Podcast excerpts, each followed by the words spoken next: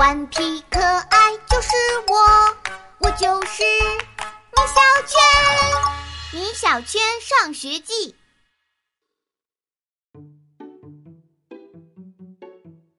米小圈就是我。八月二十日，星期三。我叫米小圈，这真是一个古怪到不能再古怪的名字啦！如果别的小朋友叫这个名字，我是一定会笑疯掉的。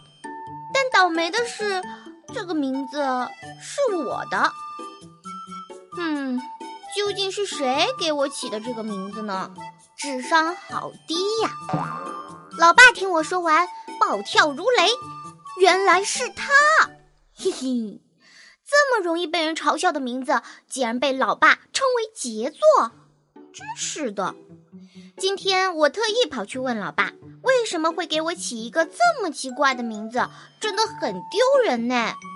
老爸给出的答案是：嗯，在我很小很小的时候，有一次我爬到他的图纸上画了一个小圈，我的名字从此产生了。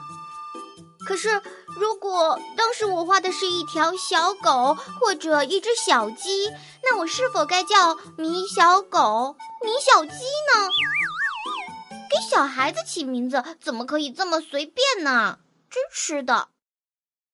哎，这怎么会是随便呢？你那么小就可以爬到图纸上，那么小就能画出一个小圈，这说明你是一个画画天才。以后肯定会成为一位特别特别著名的画家。老爸这样说。老爸，不会吧？我能成为画家？我很怀疑的问。嗯，而且是特别特别著名的那种。真的？当然，因为你是我的儿子嘛！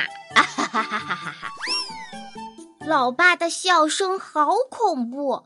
仿佛成为特别特别著名的画家的不是我，而是他。老爸为了鼓励我这个未来的画家，给我讲了一个爱迪生画鸡蛋的故事。哎，等一等，老爸，爱迪生画鸡蛋？对呀，真的是爱迪生画鸡蛋？我又问。对呀，对呀。哦。那达芬奇是发明电灯的那个人吗？老爸挠了挠头，呃呃，这个嘛，啊哈哈哈，啊是达芬奇画鸡蛋，爱迪生发明电灯啊，口误口误。